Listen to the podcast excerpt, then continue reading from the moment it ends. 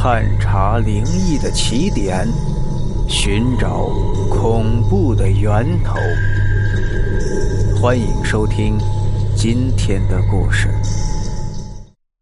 七月半，鬼门开。不知道最近主管是失恋了还是吃错药了，老是在快下班之前给我任务，还让我在明天早上上班之前完成。没办法。谁让我只是一个小职员呢？现在找个工作是真不容易呀！带着满肚子怨气开始加班，在连续几个小时的奋战之后，终于搞定了。看着窗外，天都快黑了，收拾好东西，马上回家。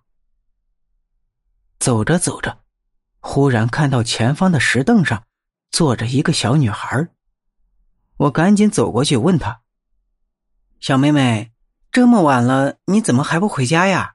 你爸妈会担心你的。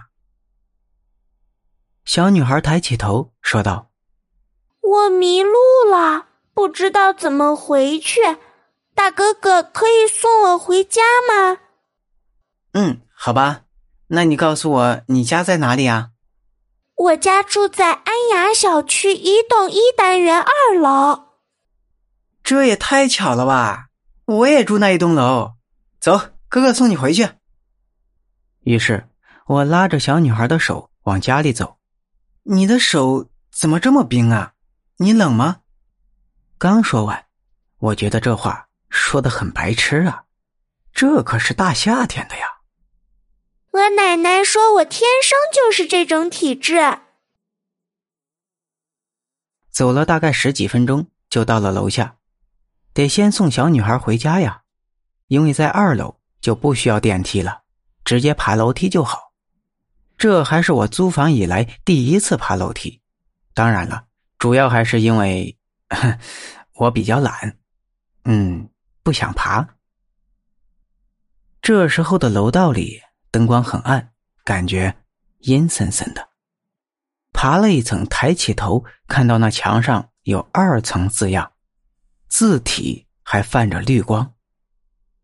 我家就在最里面一间。奇怪了，这层楼怎么每家都没有开灯啊？难道大家都已经睡着了？明明是夏天，可是我却觉得很冷，身上都起了一层的鸡皮疙瘩。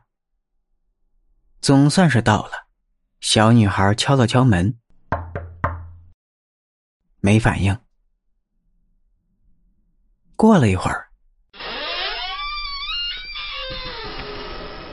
门缓缓的打开了，一个苍老低沉的声音说：“你回来啦。”这声音在这昏暗的环境下显得格外阴森恐怖。